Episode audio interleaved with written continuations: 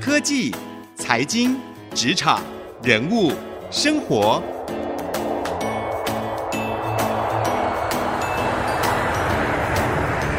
创意领航家。听众朋友您好，欢迎收听 IC 之音主客广播 FM 九七点五创意领航家，我是节目主持人朱楚文。台湾许多的企业在面临数位转型上面，可能都曾经苦恼过。眼看着 AI、大数据、云端，或是现在我们说二零二零年是五 G 的元年，这些新的科技似乎带来一个新的未来。然而，这样的未来要怎么样可以快速的跟上，同时呢，也能够让自己保持在有竞争力的这一方？对于很多的企业主来说，可能如果你是企业主的话，或是你是创业家的话，或是你是公司高层的话，你曾经也很苦恼过。你是不是有想过说，哎，公司想要导入 AI，但是到底 AI 可以帮助我什么呢五 G 已经开始成为一个很重要的新趋势了。那这对我们公司会有什么样影响呢？我们要怎么样可以搭上浪潮呢？或者是眼看着消费者的行为开始出现了很多的改变，那像是现在的 Uber E 已经取代了很多平常去餐厅的习惯。那面对这些趋势的改变，到底该怎么办？今天呢，我为各位邀请到的这一位来宾呢，在这块领域上面有非非常深刻的见解，而且他也大有来头哦。如果您是在科技产业工作的听众朋友们，可能对于他的名字都非常的熟悉。他是之前曾经担任友达总经理暨执行长，带领友达光电成为国内第一大、全球前三大的面板制造公司的陈来柱董事长。他呢，在五十岁之前呢，一直都在半导体和面板产业，我们常常在新闻上面看到他。而后来他。却转行了，做非常不一样的事情。不仅呢，创立了天来集团，现在担任总裁，同时还创办了二代大学，帮助许多的中小企业主来面临数位转型的难题，给予他们辅导，带领他们渡过难关。我们今天就邀请陈董事长来到我们节目当中，跟我们一起来聊聊这一个，哎，令很多老板们。半夜可能睡不着的话题哦，嗯、对，数位转型，对对对，对，对，董事长这几年其实。大家在荧光幕上面好像看到你的报道都是关于二代大学，然后你带领很多像最近那个口罩国家队嘛，我就看到媒体报道上面就提到说，哎，其实是你这边就是带领旗下二代大学的很多的学员，然后一起合作，然后赶快把这生产线做出来，做检疫，对简易的这个做核酸检验，所以还蛮特别的哈。所以那个时候你怎么会突然就跨领域跨蛮大的？从原本我们大家。熟知你是面板产业的翘楚，然后后来现在跨到去当校长了。我说从执行长到校长，对，执行长和校长。我想跨界是一个很有趣的事情，然后因为现代人其实可以活得很久，所以人生还蛮多可以学习的。其实我从科技业离开，第一个转型跨界就是去做凤梨酥，嗯，所以很多人说这个是从面板到面粉，因为这是一个。完全不一样的产业，的确这是一个很好的经验。因为对于科技业来讲，科技业就是讲求速度、技术，那产品更替很快。但是很多传统产业可能不是这样，就像凤梨酥，它可能是五十年前、六十年前就有了。那所以它不是只是专注在技术，它是专注在怎么样把一个产品做好，让顾客喜欢，甚至定义新的商业模式，甚至是品牌。对我来讲，我觉得刚刚好，五十岁人到五十岁就胡思乱想，所以哎，那想说，嗯，如果能够有机会尝试的话，就试试看，一试就上瘾，因为发觉有原来除了科技业以外，科技业很棒，非常好，我很喜欢科技业，到现在还是接触很多科技业。那除了科技业以外，其实我们的生活中有很多不同产业组合起来的我们的生活方式，像食衣住行娱乐，包括。最近在讲另外一个叫医跟养，就医疗跟保健哈养，所以这些都是来自于不同产业组合起来的。那里面各行各业有各行各业的厉害的地方，我们就美港，还有包括它的 domain knowledge 叫专业知识，所以能够接触到这些，我就觉得非常非常的棒。那也因为这样，就开始我的转型之路。那在转型的过程中，一方面学习，一方面过去科技业在全球打仗的这样的经验。跟年轻人，包括像二代的企业家一起分享，我觉得就互相学习、教学相长，非常的愉快。嗯，我知道你现在帮很多的这些二代大学的企业家做数位转型这一块，对，对不对？所以你自己先进行一个转型，然后转型完了以后，你再帮大家做数位转型。对，那。刚刚我们在这个节目之前有稍微先聊过，其实数位转型也是您观察这几年来就是最多企业主很头痛的难题。很多人都想要导入 AI，可是不知道怎么开始。嗯但是你也观察，其实很多人其实也不需要导入 AI，但还为此苦恼，对吗？是啊，是啊，是啊。嗯，我想最近这几年数位转型的确是个热门议题啊。哈，我想尤其是台湾，大家有这种焦虑感。我当时在戏谷的时候，在二零一零年，其实戏谷刚好启动数位转型。那二零一零年对戏谷来讲是数位转型的关键的年代哦，因为戏谷我们大家讲说全球的创新中心，但是他们也苦恼过，原来的产业在走到一定的程度，已经看起来就是已经到一个饱和。这个在二零一零年才刚开始，所以那时候我刚好被留在那边，大家知道因为反托拉斯嘛，哈，我就是被迫留在那里。二零一一年到现在刚好十年，所以台湾现在刚好接到这个浪潮，因为我们是以制造为主，那戏谷刚好是它没有制造，它是以创新为主，所以台湾现在制造的压力开始在做数位转型。如果刚好衔接我在二零一零年待在戏谷的那几年，我觉得刚刚好是一个全球的趋势，嗯，所以。数位转型其实是很多元素的组合。我们刚刚讲 AI，其实我都不觉得 AI 是数位转型最重要的，因为我觉得很很多反反而是商业模式的改变，嗯，甚至组织的创新。我在戏谷看到最多就是组织创新哦，商业模式让我们耳熟能详的，大家现在平台化、生态化，但是组织创新反而是我在戏谷看到最多的数位转型的一个核心。组织创新这个部分，我觉得很有趣哦，因为它就近年来在台湾还比较少讨论到这一块。但是我自己观察啦，其实，在职场上面，很多人已经默默感受到这种改变了。比如说，我们看到最近这一波疫情啊，掀起了在家工作这种浪潮，或者是哎，突然出现了很多一些畅销书是跟艺人公司有关。其实去想，它其实也是组织转型的一环，对不对？对。对，就随着数位工具在改变，现在这种合作的模式呃完全不同。就刚刚主任讲的，哎，现在一人工作室比以前容易多了，因为我们透过数位工具很容易跟人家协同哦运作。我常开玩笑说，好像年轻人我们在玩线上游戏一样，一群人在线上可以一起打怪，一起打怪这件事情实际上是透过很多数位工具可以做。所以，我觉得组织创新应该是在数位转型最重要、最需要讨论的。因为企业是人组合的，就人加子啊，哈，就是企业的企。如果没有人，那就子，这个公司就停住了。所以一定要有人。那人最上面怎么去改变人的想法、改变行为，重新设计组织、重新设计分工模式，这个是数位转型的第一步。嗯，所以。很多人刚好颠倒，先谈工具啊，工具是什么啊？我今天用怎么样很厉害的工具？我今天用 AI，我今天导 ERP，我今天用一个很先进的自动化机器人，那叫数位转型。我觉得那个失败率非常非常高。嗯、那董事长观察，像美国戏谷他们这些公司、新创公司在进行数位转型的时候，他们都转成什么样子啊？这个也是我刚好被留在那那几，我去拜访很多公司。嗯，这个华人公司、印度人公司、美国公司，甚至包括特斯拉，当时他们也有做能源相关、太阳能相关的。哎，我们也是第一个跟他合作，所以我们发觉，哎，这些公司都有个特点哈。我想组织的创新呢，他们人都不多，但是哎，他可以动作非常快，速度非常快。嗯，那我觉得现在的企业遇到的挑战就这样，现在外界环境变化非常快，因为工具一直在改变，然后。总体经济在改变，国与国之间在改变，所以环境变化非常快，所以你要反应很快。那反应很快，我发觉，哎，每一家公司其实都有一些想法。我后来就把它整理起来，我觉得就几段话哈。我常常讲叫核心极大化，嗯，非核心外包化，外包专业化，专业在 AI 化。我们现在讲 AI，所以那个是最后一段。那这个是来自于我的经验，我在戏谷拜访很多公司，哎，真的很厉害。戏谷只有两种人，一种是疯子，一种是天才。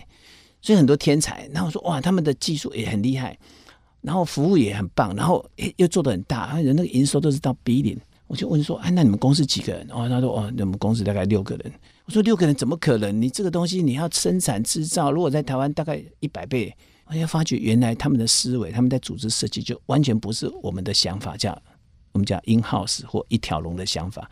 他们想法就是说我只要把最核心的做好，我其他做外包。我说不可能吧？哎，你你们总是有 HR 吧？你们 HR 就好几个人呐、啊，对不对？要管这么多事情，他 HR 外包。我说你有 IT 呀、啊？IT 外包，我说那你有财务啊？财务我们是很重要，财务外包。在矽谷，我发觉他们这些公司都是无所不外包，就什么都外包，什么东西留下来就是核心。那什么是核心？那一定有每一家公司定义不同。如果我是一个很先进的技术，那我这个技术是我核心。它的每一分钟、每一秒钟，创办人整个团队都在想这个核心怎么把它变成最厉害。对。那这跟我，比如说我在台湾带很多新创，我以前也是像一些加速器的，也是，我发觉大部分的新创都不是这样做。刚开始可能是，那可是哎，慢慢公司越来越大的时候，我才发觉，我常常问说这些创办人就是新创，我说你现在在忙什么？因为我包括自己带的新创的，哦，老师，我现在忙很多，就忙着？哦，最近哦，这个部门吵来吵去的，我们花很多时间，我还要找人，然后每天处理琐碎，我都做到十一点。我说，哎，你有没想过你？你的核心到底花多少时间？我也没有想过这问题哎。啊啊，老师，我这个隔几天再跟你讲。我现在是在问他说，他他问我每天花多少核心，但不到十 percent。我说不会吧，你是新创哎，哎，你是新创，你的花在核心不到十 percent，那你这个走的一定比别人慢呐、啊。所以我们在教育的过程，包括我们周边，包括我们这些大公司，台湾很多制造公司的模式。可能是一种包袱，是让大家觉得什么东西都要自己做，什么东西都自己做的时候，最后的结果就是越来越慢。所以我觉得这个是一个组织创新、组织重新的思维。嗯，其实我觉得跟台湾人的个性就是很节省，尤其是创业家，觉得一开始这个资金压力很大，可能就全部自己来最省钱。但其实最省钱用这样的模式，反而会变得最花钱，对，因为核心没有去研发出来。那休息一下，广告回来，我们继续深入的聊一聊。那现在的创业家，如果你公司比较大一点，或者是呢正在起步中，我们要怎么样搭上这个趋势浪潮，来抓紧数位转型上面必胜的关系？关键呢，休息一下，广告回来继续收听《创意领航家》。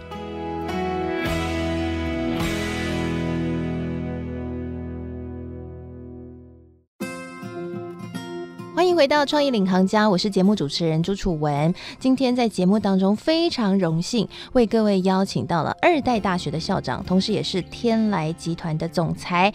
他也是在科技界大家都非常熟悉的，曾经担任友达的总经理及执行长，带领友达光电成为国内第一大、全球前三大面板制造公司的陈来柱董事长，来跟我们聊聊他最近在二代大学辅导了非常多的中小企业的二代啊，来面临数位转型的难题，他怎么看这些中小企业他们的处境，以及该怎么样来突破？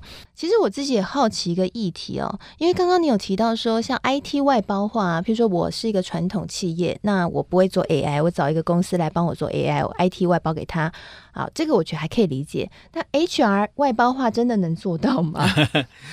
我觉得刚刚提到说，哎，其实真的自己做会比较便宜吗？我一直常想这个问题。我过去这几年一直在想说，哎，我们以前大公司所有东西都自己做，应该是最便宜啊。其实后来发觉不是哎。我常常在讲创业好了，创业其实什么东西最贵？其实时间最贵，因为你的时间的成本非常高。时间的成本，如果他自己花的时间，如果他先去做 HR 好了，他说：“哎，我这样比较省啊，因为公司很小啊，我要从我先做 HR。”如果他二十 percent 去做 HR，表示。他的薪水的二十 percent 是在做 HR 的事情，其成本非常非常高。对，所以不见得是自己做是最便宜。第二个，其实反而把一些东西外包出去是最省。我们至少自己在看的一些模式，其实反而比较省，因为那叫变动成本，自己做叫固定成本。因为你请一个人进来，哈，或者自己自己兼着做，那个叫固定成本，因为每天都要花这个成本。其实固定成本变动化，反而是因应现在。快速变动环境所需要做的能力，那 HR 可不可以外包？HR 当然可以外包啊。那你知道 HR 大部分在做什么？HR 第一件事情是发薪水，其实可能很多人都不知道，其实很多公司其实用 Excel 在发薪水，Excel 是数位转型最大的障碍。这个微软可会骂我，Excel 很棒啊，很好用，大家在学校都学 Excel，我们从小就用 Excel。可是 Excel 来做 HR 的管理，其实是一个很不恰当的。那我问很多公司，他说：“哎呦，我们公司就算他是五个人、五十个人，还用 Excel 在写写剧集，在管理薪水，而且弄完以后，有时候公司还会算错。还有呢，这里面治安的问题，就是他因为发出去可能有密码问题，有时候还弄错。那这个成本非常非常高。其实它不是专业工具，HR HR 的专业工具，光连工具我觉得都用错了。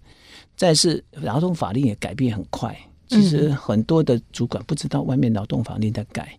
其实现在全世界趋势都一样。以前因为这个大成长，大 GDP 很高，哎，大家都是比较偏向于资方。现在只是慢慢的很多的政策是偏向于劳方，所以法令在改变。所以每天都可能都要去 update 新的劳动法律、新的专业。所以这些东西，其实我觉得自己做绝对没有比较省钱，反而是外包结薪这件事情，像外面有专业的公司，包括做得非常好，甚至。对接，我们现在讲这些薪水要付的时候，是连金融机构密码那个线上的管理，那个都已经是很强了。所以为什么还用 Excel，然后用自己的人的成本很贵的人来做这件事情？在 HR 做什么？其实要找人，找到好的人，要用人，教育训练、组织设计，甚至要做所谓的 team building，这个是关键。其实这个也很专业。很多公司在数位转型的过程中，其实少做一件事情，叫做 team building。因为他知道转型要转左边，转右边，通常都只有老板知道，结果底下的人都不知道要转左边还是转右边。就那你这个东西没有共识，没有共识赢，其实转型不会成功的啊。变革，变革管理，其实要怎么去做变革管理，都是专业。那这个专业，如果你是一个自己没有这个专业的公司，因为你不是做 HR，他不外包呢？外包其实他们都很清楚啊，就很多的工具。我讲工具，大家可能想啊，那就是一些 IT 工具，是不是啊？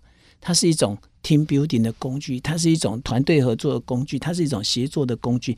这些工具都有很多很厉害的公司可以帮忙做。所以那些公司就像是 HR 的顾问公司，对，对吗？他就可以来辅导。企业在这一块来更快的跟上时代脚步，没有错，甚至帮忙执行，对吗？对。所以董事长刚刚提到一个很重要的概念哦，也是我觉得应该也是董事长心里面觉得，台湾的企业如果要能够面对这个变动的局势，可以数位转型成功的话，必须一定要学会跨界，对吗？跨界，对。嗯、我讲核心极大化，非核心外包化，外包专业化，然后专业在。AI 化哈，这个就是数位转型，我觉得启动最重要的一件事。其实再是因为产业变化真的太快，我常说，我们现在企业主最大的问题、最头痛的是不知道敌人在哪里，应该是说不知道竞争对手是谁。第二个不知道消费者在哪里，不知道消费者要什么。第三个是不知道明天会变成怎样，因为大环境改变太快。第一个不知道竞争。对手是谁？以前过去三十年、四十年，应该的模式都很清楚，所以大家都知道谁是竞争对手。我今天开一个饭店，那我知道我的竞争对手，世纪饭店、凯撒饭店，竞争对手很清楚。现在跨界跨得一塌糊涂，尤其是这次像新冠肺炎，很多饭店遇到的竞争对手不是饭店，是 Uber Eat，是富庞达因为消费者行为改变，现场改变。现在我们要吃饭，拿起手机点一点，就有东西送过来。所以，我们消费者跟厨房的距离从过去几公里到几公尺，现在只剩下一公分。对，这一公分的改变是整个商业模式的改变，是第一个。所以，竞争对手完全是在你意想不到的角度切进来，非常可怕。这个是未来最大的竞争所在。所以，对很多企业的老板头痛的地方是竞争对手是无所不在。第二个，消费者。因为消费者比以前聪明多了，因为资讯的发达，消费者去买东西，以前说我要买东西到百货公司看，到卖场看，看一看，消费者其实不会买的，上网去查，可能用电商平台买，完全新的消费模式，所以消费者比以前聪明一百倍，消费者会有自己的群，消费者会自己去学习，所以这个会让很多的产业会颠覆性的改变。再来是大环境改变太快了。我们大环境因为这些数位工具，因为国际局势总体经济的改变，所以很多的产业面临的挑战是这个环境改变，国际间的贸易的争端越来越严重，贸易保护越来越严重。这明天真的不知道会变什么。去年的这时候，我们根本不知道会有新冠肺炎。去年这时候不知道，原来我们没办法旅行。去年的这时候，我们不知道国家会锁起来。这个变化太大。对，那变化这么大，这个要怎么营业？我觉得就总共四个，一个叫创新，一个叫转型，一个叫升级，最后一个叫接班。哦，因为台湾产业也遇到要接班。我们过去一九八零年，他们创业的第一代老板，大概现在就是在六十几岁，快到七十岁，接班一接就要十年。所以我们在这个二代大学又就在谈接班，是因为现在看起来是进入接班潮。那接班潮这件事情一启动，就是五年到十年。所以从现在看，未来的五年到十年是一个一波又一波的接班潮。那只有企业主接班搞定以后，才来后面做转型升级，甚至结合创新。那这个是有顺序的，是、哦，所以这就是我们过去几年在讲这个从二代接班，然后再谈数位转型。那二代接班在二代大学哦，这个我想这几年做下来，其实也算做出一点成绩，现在变成一个大家知道公认的第一个接班的平台，它就是一个平台，我们对接很多二代社群，这些二代企业家，把模式做出来，等于把一个典范做出来。下一步就是转型。所以，我们今年在推动一个新的，我们叫做台湾数位企业总会，那我们简称叫数位总部。我们希望我们的年轻二代，他们把自己定义为全球的数位总部。以前我们上一代都会在定义为全球的营运总部。哎，营运总部意思是什么？我盖很多工厂，我在全球我都有工厂，这很厉害。以前在友达，全世界加起来四十四个据点，五万多人，哇，好厉害！因为我们全球都可以生产。可是未来在数位转型，你不见得要有工厂，你反而是变成服务。所以我都常跟我们的二代企业家，包括这些新创业者说，我们把自己定义为面向世界的总部，但是是数位总部。我要的是数据，我们把数据当做核心，然后把它变成服务。所以，我们每一个产业，每一个传统产业都可以升级为数位总部。所以我们常谈数位总部这样概念。那因为这样概念就是打群架，叫跨界。所以在下一个我们就推，那把它变成个协会来推数位总部，用各个不同的企业的二代或新创来结合起来，来推动一个数位转型的大联盟。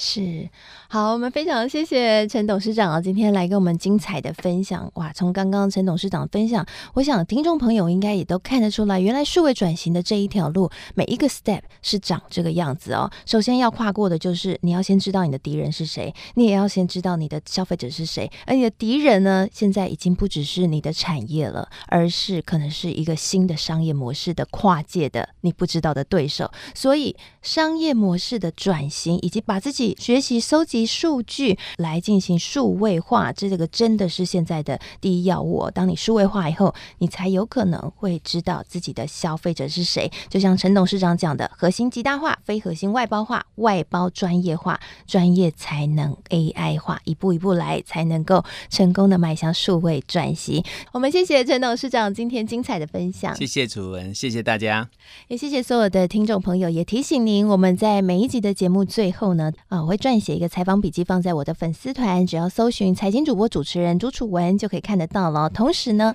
我们每一集节目现在也都会上到 Podcast 和 Spotify 上面，所以邀请大家可以上 Podcast 和 Spotify 搜寻“创意领航家”订阅，还给我们评分，通通都可以在线上当即随选随听哦。谢谢您收听《创意领航家》，我是节目主持人朱楚文，我们下次再会喽。